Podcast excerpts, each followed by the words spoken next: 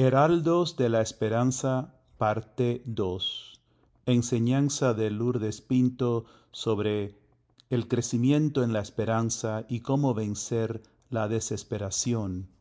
Dada el 28 de abril del 2022 a la comunidad Amor Crucificado. Traduce María Hecken.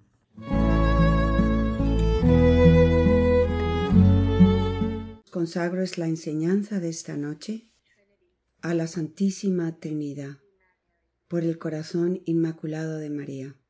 Y pido que por medio de la gracia de Dios y nuestro sencillo fiat, las almas víctimas de Dios nos dé la gracia abundancia de vivir cada vez más afianzados en la fe perfecta, en la esperanza perfecta y el amor perfectos, para la gloria de Dios, Padre, Hijo y Espíritu Santo. Amén.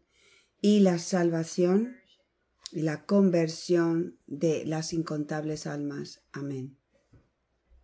Voy a empezar de nuevo. Esta noche es la segunda parte de Heraldos de la Esperanza.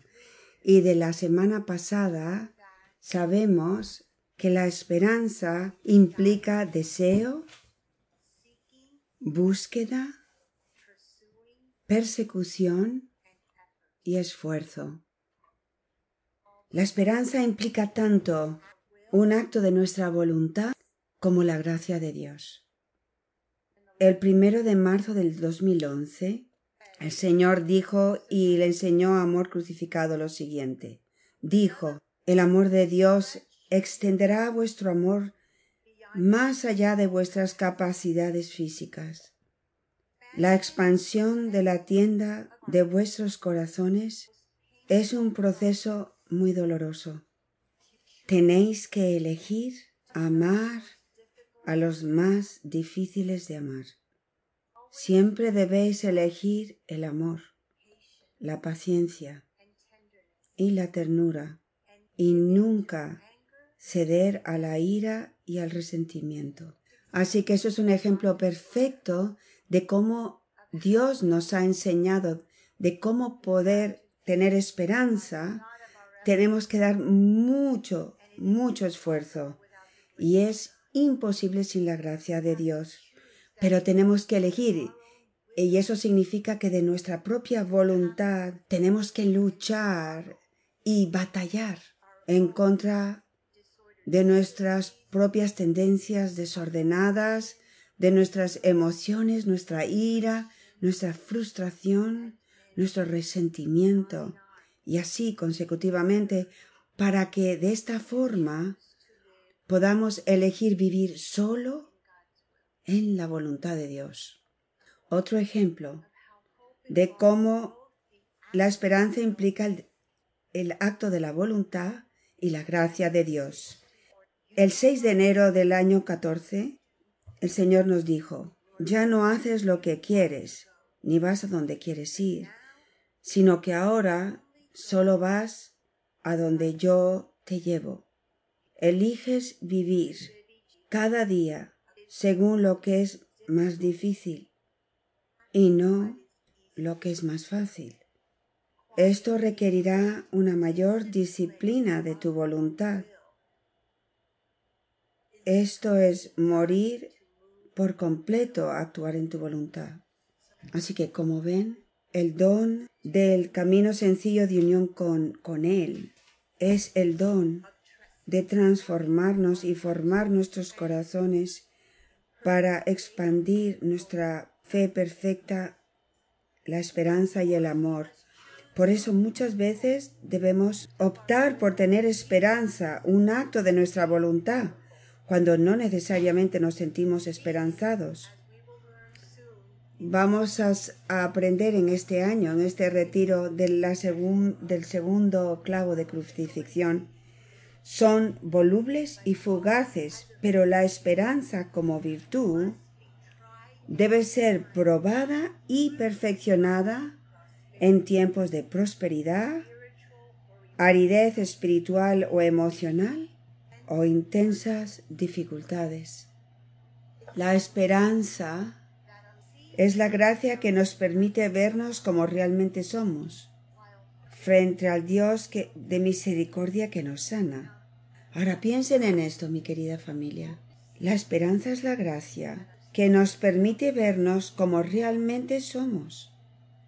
Al principio del camino, el Señor comienza a revelar a cada uno de nosotros y a lo largo de todo el camino quiénes somos en realidad, verdaderamente, hasta que cada uno y cada persona descubre que somos absolutamente nada, que somos miseria y que Dios es tan bueno, Dios es tan misericordioso, Dios es tan sorprendente y empezamos cada vez más a vivir en nuestra nada, consumidos en su todo. Eso es la esperanza.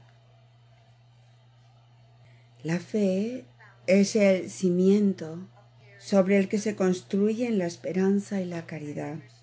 Y yo comprendí por qué el Señor primero nos ha hablado tanto de, sobre la fe. Y hemos tenido tantas enseñanzas en esta comunidad acerca de la fe, porque es el cimiento. Y ahora el Señor nos está enfocando en la esperanza. Y esto es lo que yo siento que es una apertura, mientras que nos prepara para entrar al retiro de este año, entrar en el segundo clavo de, de la crucifixión. Y finalmente, como aprendimos la semana pasada, la esperanza es lo opuesto a la desesperación y me voy a enfocar durante unos minutos en la desesperación. El Catecismo de la Iglesia Católica en el número 2091 dice lo siguiente. El primer mandamiento se refiere también a los pecados contra la esperanza, que son la desesperación y la presunción. El catecismo nos dice esto. Por la desesperación, el hombre deja de esperar de Dios su salvación personal, el auxilio para llegar a ella o el perdón de sus pecados. Se opone a la bondad de Dios, a su justicia, porque el Señor es fiel a sus promesas y a su misericordia. Todos nosotros, yo pienso, en esta comunidad, esperamos en la promesa del Evangelio, la promesa de Jesucristo a cada uno de nosotros, la vida eterna en el cielo. Y porque Dios es un Dios que continúa a estar activo en nuestras vidas como Él nos ha enseñado, ser parte de nuestras vidas en nuestras vidas, guiándonos, formándonos, poniendo nuestra armadura, purificándonos. Nuestro Señor desde el comienzo, como Él nos lo ha dicho, también ha hecho promesas muy hermosas.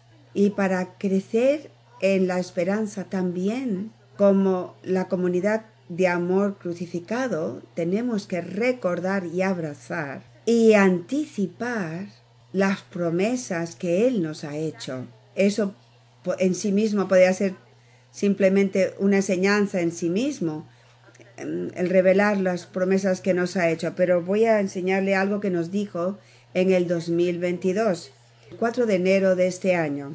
Os prometo a ti y a mis escasas almas víctimas fieles que mi triunfo está cerca. Y después, el primero de marzo de este año dijo, te prometo que si permaneces atenta en la oración, obediente a mi voz que te guía, a ti y a las pocas almas que también escuchan mi voz, permanecerás fiel cuando la tribulación llame a tu puerta. Vuestra fe y esperanza estarán afianzadas en mi amor crucificado. Es algo muy hermoso porque el Evangelio de Dios en la primera lectura tenía que ver con la obediencia. Y el Señor nos ha estado hablando a esta comunidad y a la iglesia a través de nosotros y nos ha pedido que seamos obedientes.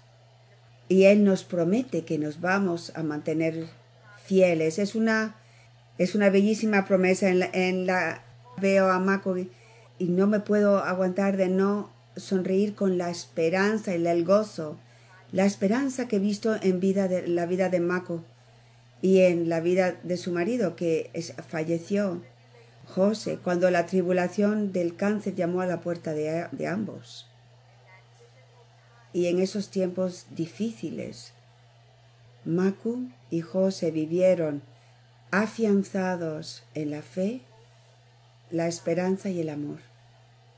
Así que no es solamente estar en una tribulación de estos tiempos para lo que el Señor nos ha preparado. Todos nosotros tenemos tribulaciones en nuestra vida que llaman a nuestra puerta y nos sorprenden. Y tenemos que estar afianzados en la fe y en la esperanza para ser testigos. Leí un artículo que realmente tuvo un impacto en mí de, de la Agencia Católica de Noticias. Este artículo abrió mi entendimiento a entender la desesperanza de una forma como no lo había entendido hasta ese momento. Así que voy a compartir con ustedes algunas de las cosas que aprendí. La principal amenaza a la esperanza es la desesperación. La desesperación no es simplemente un sentimiento de tristeza o depresión, más bien es negarse a luchar por Dios. Es negarse a hacer del cielo nuestra meta principal para trabajar para alcanzarlo. Dice, las causas de la desesperación se pueden reducir a dos categorías, y yo pensé que esto era algo muy interesante. La primera es el exceso de autoenfoque. Nos concentramos en nuestras propias fortalezas y nuestras propias debilidades y nos damos cuenta de que nuestro propio poder no es suficiente para la salvación, por lo que renunciamos a la santidad y la felicidad. Suponemos que no seremos capaces de hacerlo. Pensamos, soy demasiado débil, soy demasiado pecador, ¿por qué molestarse en seguirlo intentando? Segunda razón por la que nos desesperamos es el apego al pecado. Muchas veces realmente no queremos buscar a Dios porque sabemos que va a significar renunciar a ciertos pecados a los que nos hemos acostumbrado.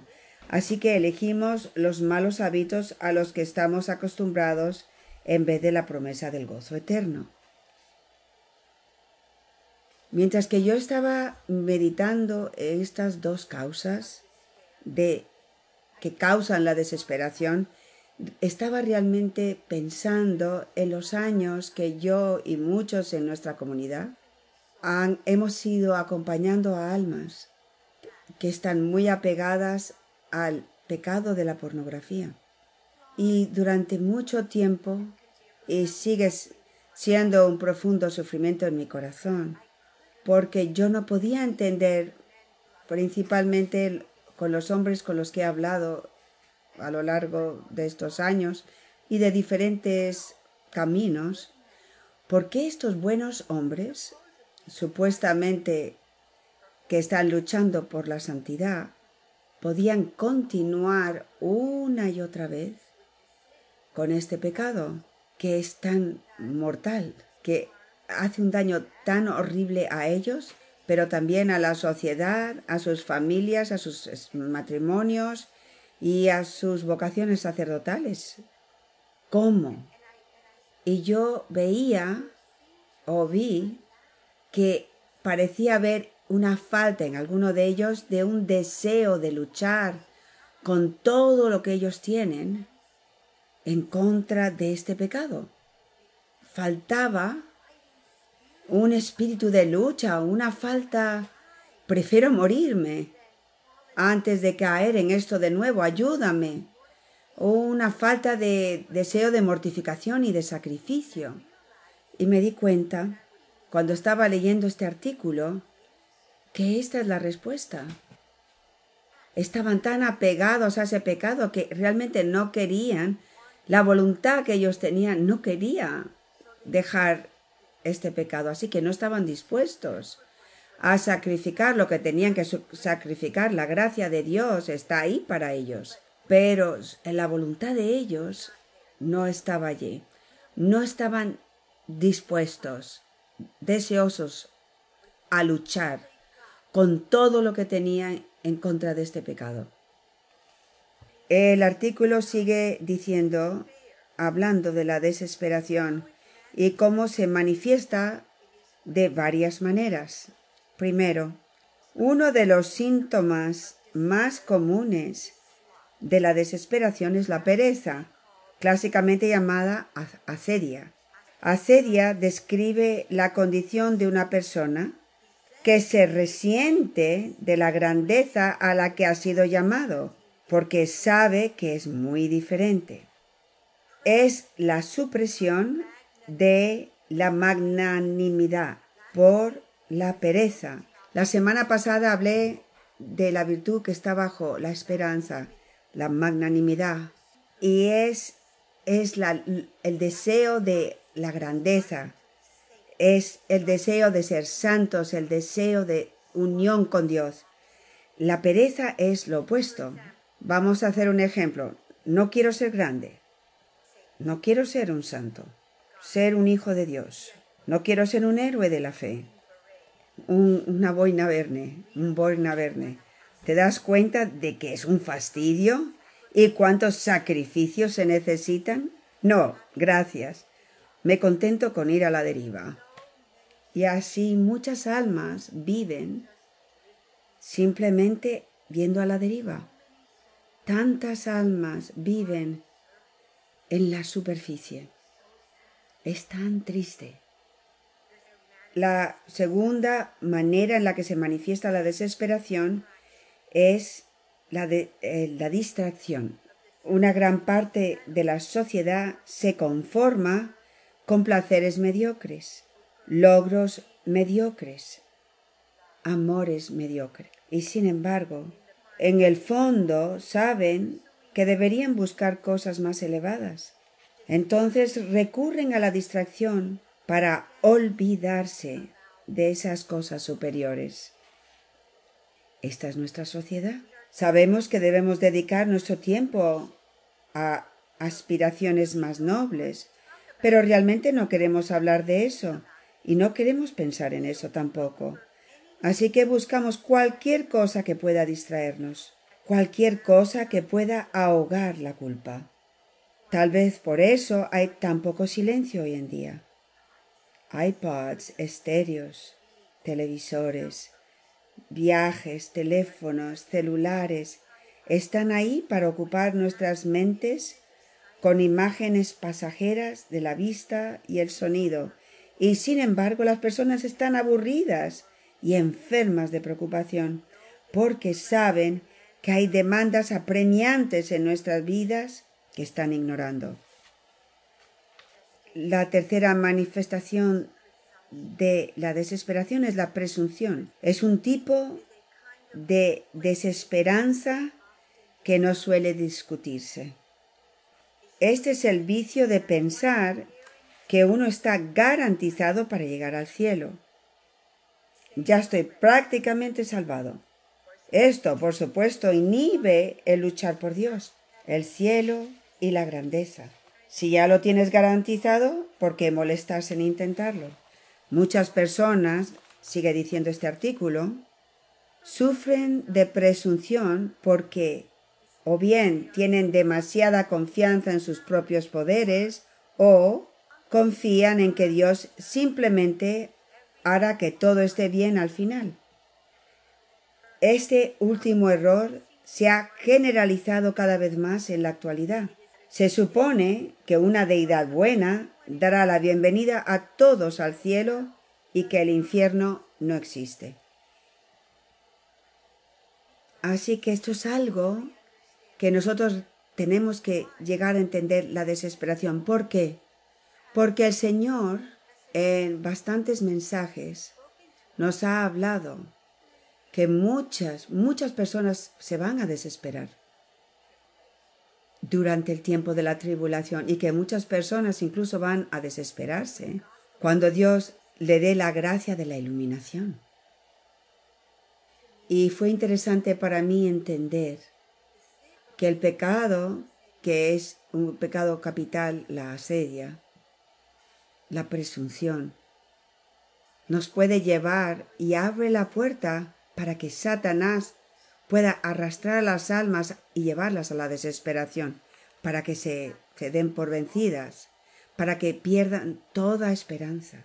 Y esto me llevó a meditar a lo que son las almas tibias. En el Apocalipsis, en el capítulo 3, versículos 15 y 16, Dios habla de esta manera, con palabras muy poderosas, dice, Conozco tus obras, no eres ni frío ni caliente. Ojalá fueras frío o caliente, pero porque eres tibio, ni frío ni caliente, estoy a punto de vomitarte de mi boca. El Papa San Pío dijo acerca de la tibieza, todos los males del mundo se deben a la tibieza de los católicos. Y recientemente, el 30 de diciembre del 2021, el Señor se me acercó interiormente con lágrimas en los ojos y me dijo, el enfrentamiento final entre los principados de las tinieblas y sus seguidores está cerca. Explicó que la mayoría de las almas son tibias y que estas almas son el poder de Satanás porque las almas tibias viven centradas en sí mismas y en las cosas del mundo. Luego dijo, debido a esta lamentable condición, toda la humanidad sufrirá intensamente por un cierto tiempo, vives entre los tibios. Sufre conmigo por el despertar de las almas. Le pregunté a Jesús acerca de la iluminación. ¿No producirá esta gracia su conversión? El Señor explicó que muchas almas no responderían, refiriéndose a la iluminación. Por eso necesita almas víctimas. Me está pidiendo a mí y a todas las almas víctimas que suframos por los tibios. El 26 de mayo del 2012 el Señor mencionó también eh, almas tibias y dijo, la hora de mi misericordia está llegando a su fin y la hora de la justicia está sobre vosotros. Todos serán llamados a elegir. Vuestra fe será puesta a prueba. Ya no podréis permanecer tibios, ¿Estaréis conmigo o contra mí? Lo que significa que, con la gracia que cuando la gracia de la iluminación venga, nadie, nadie será capaz de quedarse tibio durante más tiempo. En ese momento cada alma va a tener que elegir. Eso es lo que el Señor nos está diciendo. Mi querida familia, tenemos una responsabilidad el luchar en nuestras vidas en todo tipo de tibieza en la que podemos caer nosotros. Y tenemos que luchar como almas víctimas para el despertar de tantas almas tibias que conocemos. Y es interesante que en el noveno día de la novena de la Divina Misericordia, el Señor termina la, novena con las almas tibias palabras poderosas de Jesús, dijo lo siguiente, Hoy tráeme almas que se han vuelto tibias y sumérgelas en el abismo de mi misericordia. Estas almas son las que hieren más dolorosamente mi corazón. Mi alma sufrió el aborrecimiento más espantoso en el huerto de los olivos a causa de las almas de las almas tibias. Ellas fueron la razón por las que clamé Padre, aparta de mí este cáliz, si es tu voluntad. Para ellos, la última esperanza de salvación es correr a mi misericordia. En el Catecismo de la Iglesia Católica, en el número 2094, esto habla de la tibieza. La tibieza es una vacilación o negligencia en responder al amor divino puede implicar la negación a entregarse al movimiento de la caridad. Dios nos creó para sí mismo, para ser uno con Él, Dios Trinidad. Esto es amor. Cuando tenemos impulsos divinos que nos llaman a amar, pero no respondemos, eso es tibieza. Yo leí un artículo titulado ¿Qué significa ser un católico tibio? por Stephanie Foley. Ella dio, yo pienso, un ejemplo muy hermoso. Ella escribe, otra forma en que desarrollamos esto es realmente imaginando esta idea de una montaña. Así que imaginamos a Dios en la cima de la montaña diciendo, oye, ven aquí, quédate conmigo. Y queremos estar con Dios. Pero aún así vemos que la montaña es bastante alta. Va a hacer frío ahí arriba. Va a ser un viaje difícil. Y así escuchamos a Dios llamando. Este impulso de amor llamándome a ir más alto y llegar a Dios. Pero no tengo ganas de emprender este viaje. No tengo ganas de pagar el precio de escalar más alto. Mira cómo los, los están involucrados los sentimientos en esto. Nos volvemos un poco perezosos, sigue diciendo, o realmente no queremos pagar el precio que exige el amor. Acercarse a Dios no es fácil, exige un cierto elemento de sacrificio. Así que a la tibieza simplemente le falta ese fuego de amor correspondiente para responder al fuego de amor de Dios que nos llama a Él.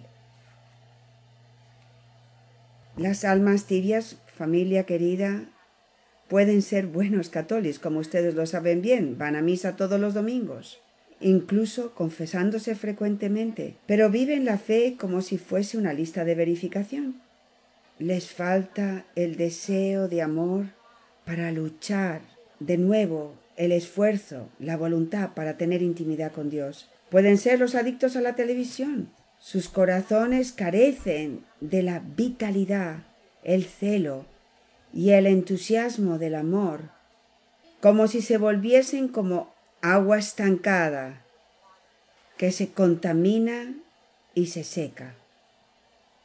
Les falta la corriente que fluye de las gracias infinitas de Dios y del amor que da vida. Dejan de responder a los impulsos de Dios. El padre Jordi recientemente dio un ejemplo. Dijo algo que realmente tocó mi corazón y se quedó conmigo.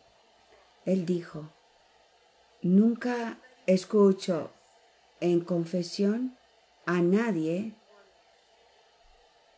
que se confiese de tibieza. Yo pensé que eran las mismas palabras que el padre Cantalemeso dijo sobre la hipocresía. Muy, muy raro es que las almas em, se confiesen de hipocresía, porque nadie realmente piensa que somos tibios o hipócritas. Así que tuve que hacerme esa pregunta yo. Puede que nosotros en amor crucificado nosotros que hemos dado nuestra respuesta y nuestro llamado seamos tibios. Y, yo pensé, sí, sí podemos, porque podemos darnos por vencidos a mitad de camino subiendo la montaña y eso es algo muy fácil de hacer.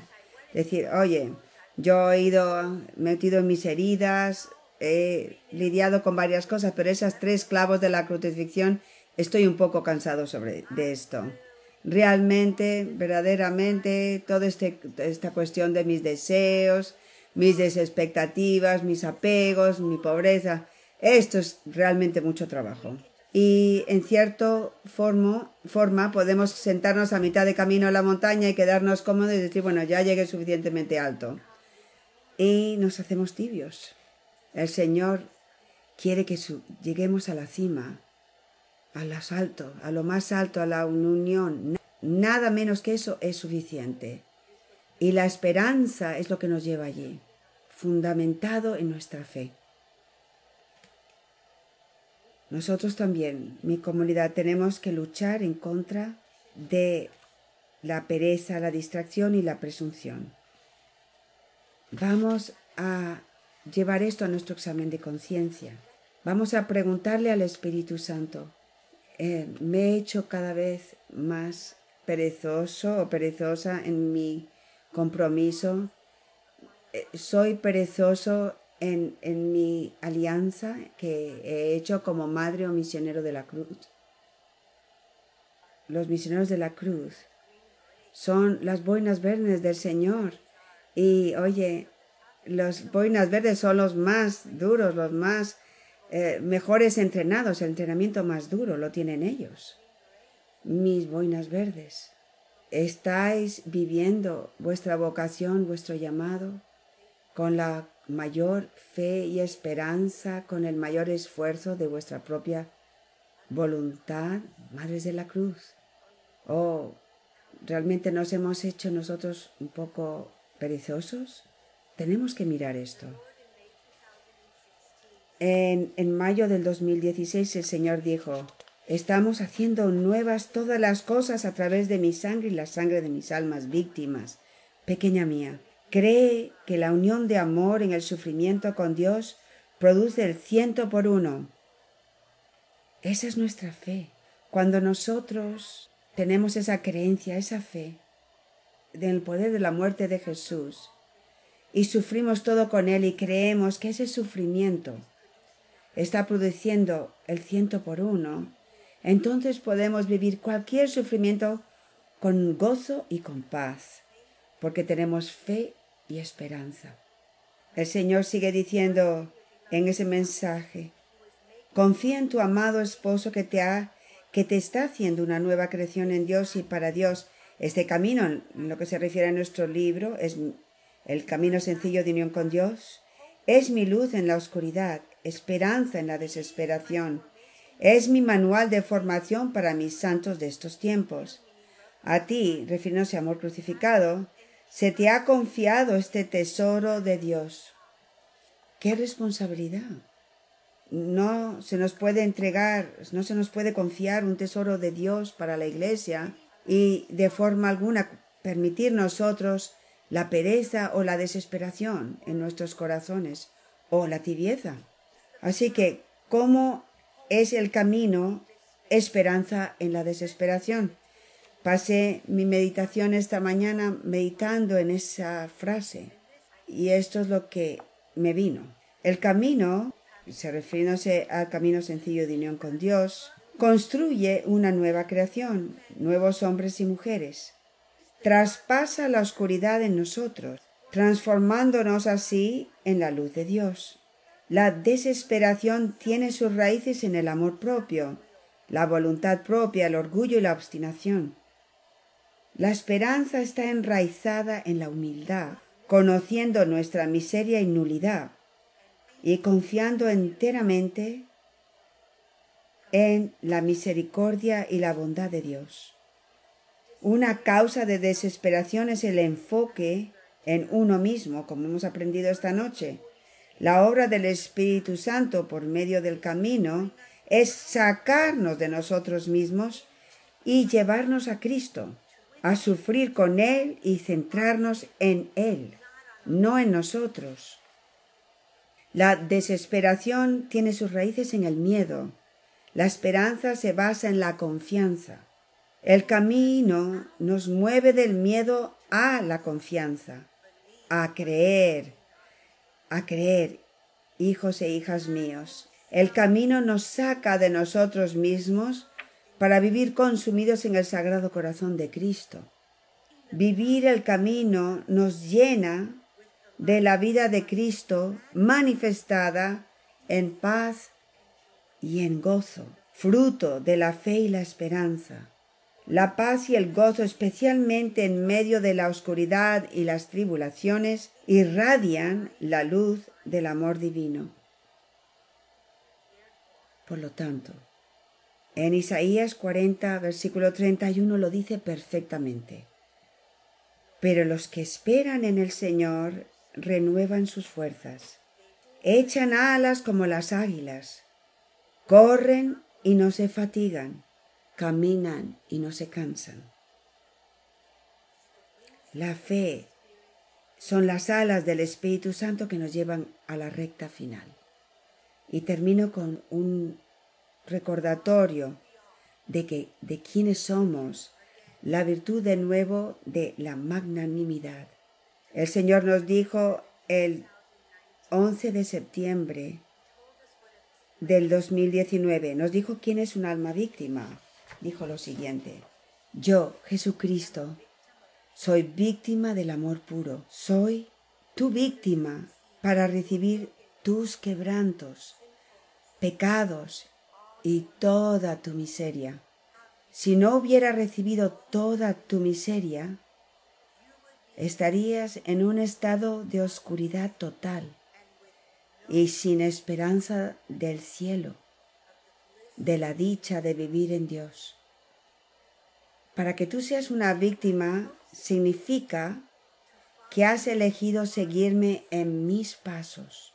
Tú, como víctima, has elegido el camino mejor, porque solo como mi víctima puedes convertirte en uno conmigo.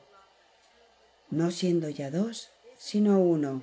Este es mi reino en la tierra, porque es la esencia más pura de amor que se puede vivir en la tierra. Vamos a terminar este cenáculo dándole gracias a Dios, dándole gracias a Dios por la gracia de la virtud, de la magnanimidad, de la esperanza, de desear y elegir, todo por medio de su gracia, el mayor llamado a ser almas víctimas.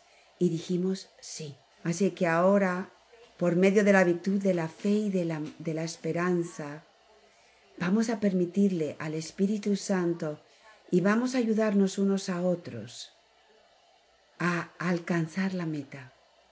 Amén. Para más información sobre el camino de unión con Dios, por favor visite el sitio de la comunidad Amor Crucificado, amorcrucificado.com. Que Dios les bendiga.